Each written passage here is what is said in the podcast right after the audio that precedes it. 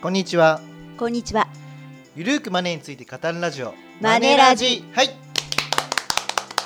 第96回という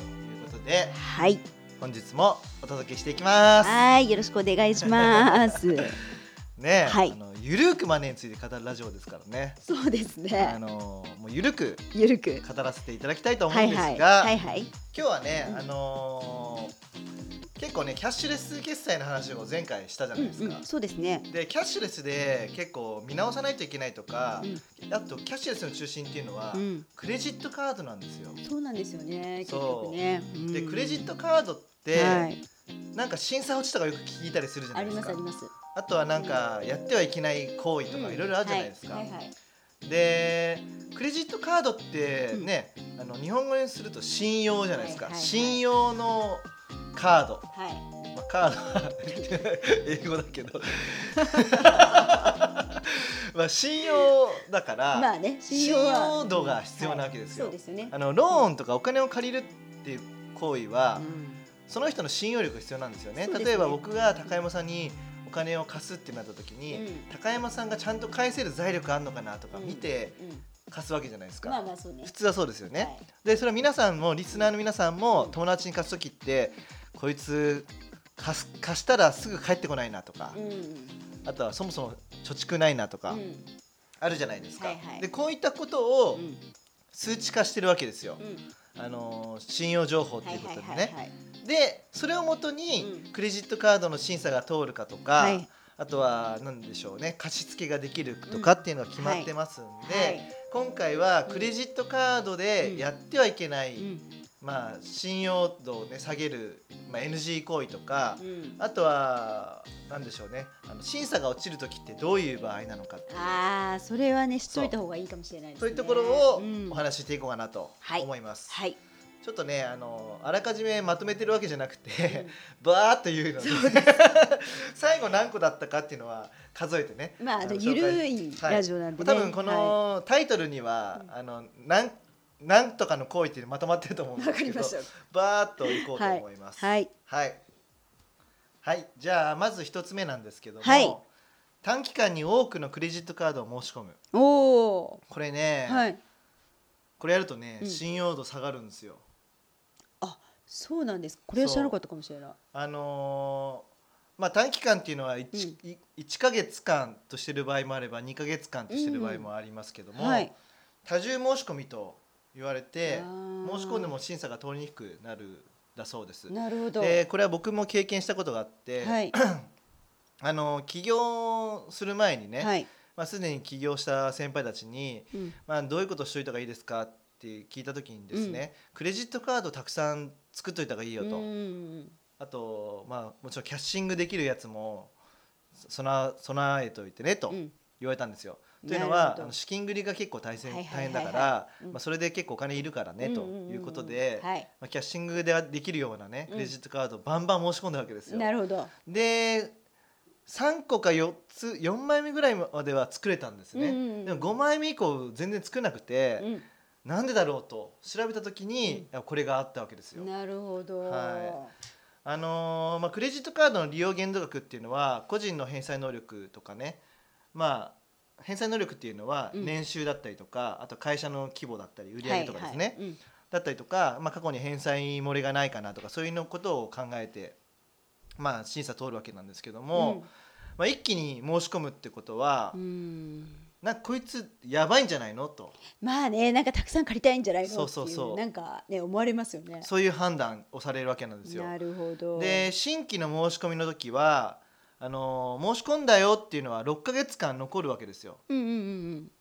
わかります、い新規申し込み情報がうん。なるほど。はいだからあのーその6か直近の6ヶ月の間にたくさん何枚も何枚もうんうん。こう申し込むってことは、はい。おかしいですよねそんな情報は、まあ、確かに確かに。うん、もちろん何か別のやつに乗り換えたいっていう用途はあると思うので、うん12枚だったらいいんですけども、うんたくさんあるってことは、まあおかしいなと思われますからまあまあ信用情報、まあ、ブラックリストに載るわけですよ。うんなるほどね。はい、というわけなのでやめましょうということです。うんなるほど。はい、で2つ目が、はい。クレジットカードを作ってもまあ、すぐ解約するっていう方ですねあーこれもダメですまあ、これでもキャンペーン目当てとかでね、うんやりそうな人も多いと思いますけどね。はいうんうん。まああのー解約の情報っていうのが別に載るとは限らないんですけども、はいなんでしょうねまあカード会社の方には残りますよね。あ、まあね、そのそう解約履歴みたいなね。そううんうん。でまあそれでこいつはなんかキャンペーン目的でやってんだとか、 はいはい。そうそう、まあ、そういうことがうんうんあるから、はい。まあそのクレジット会社同士で多分そういう連携されるんじゃないかなと思いあまあ、なるほどす。う。んうんうんうんまあ、ここはしょうがないとこですよね、まあ、だからうんすぐ作ってやめるっていうよりは、うんまあ、1年間とかうんうんうん。は最悪我慢して、うう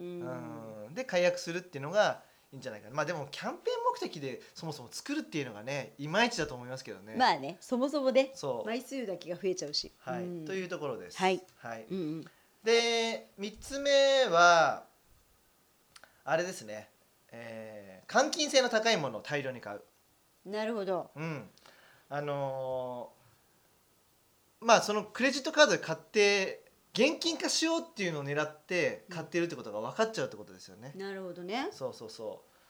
うあのーギフト券とかはいは商い品券とか、はういんうん。ま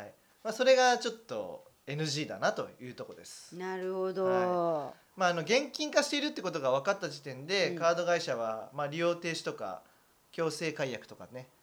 そういうのするとうーん、なるほどね。いうことですね。結構落とし穴ありますね。ううんん、なんか一時期そういうお金をゼロから作る方法みたいな感じで、うんうん。なんかありましたよね。はいはいはいうん。あの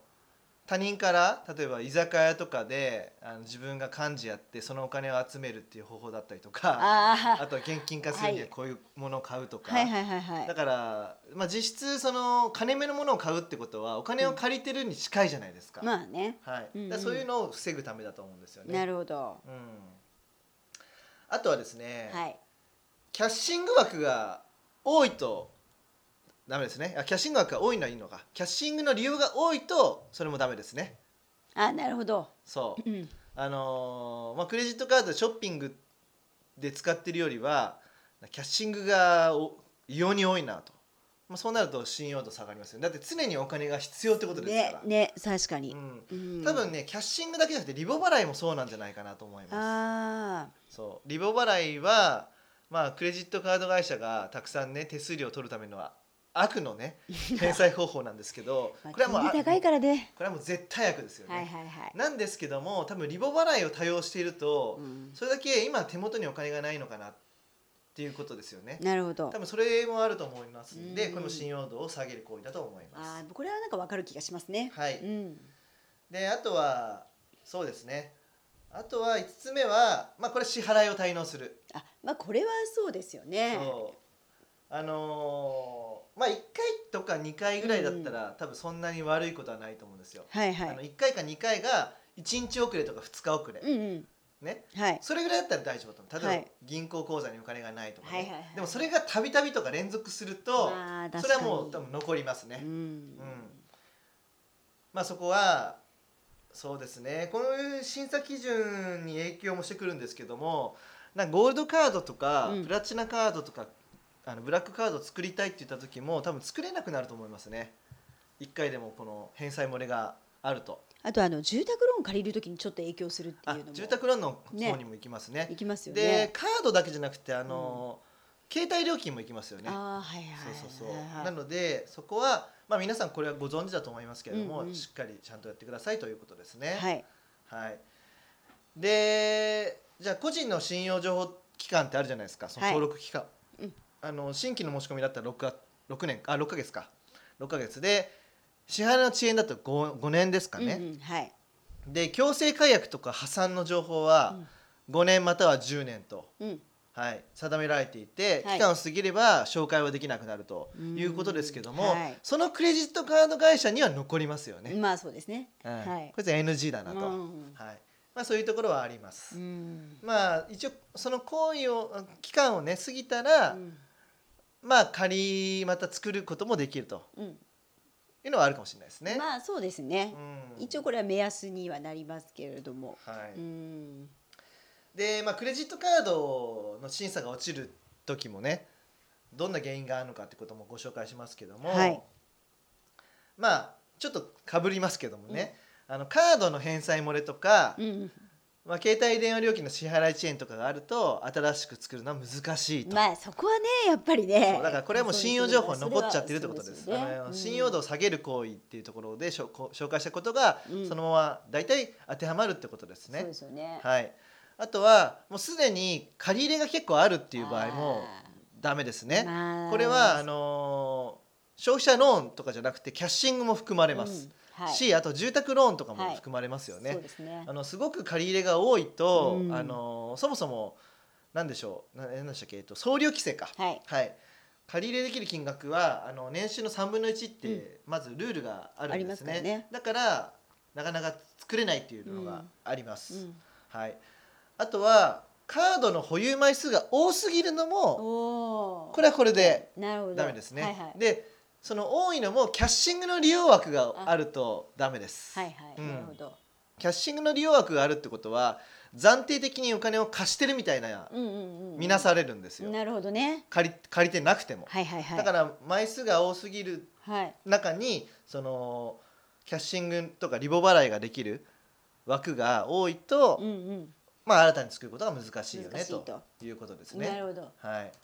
であとは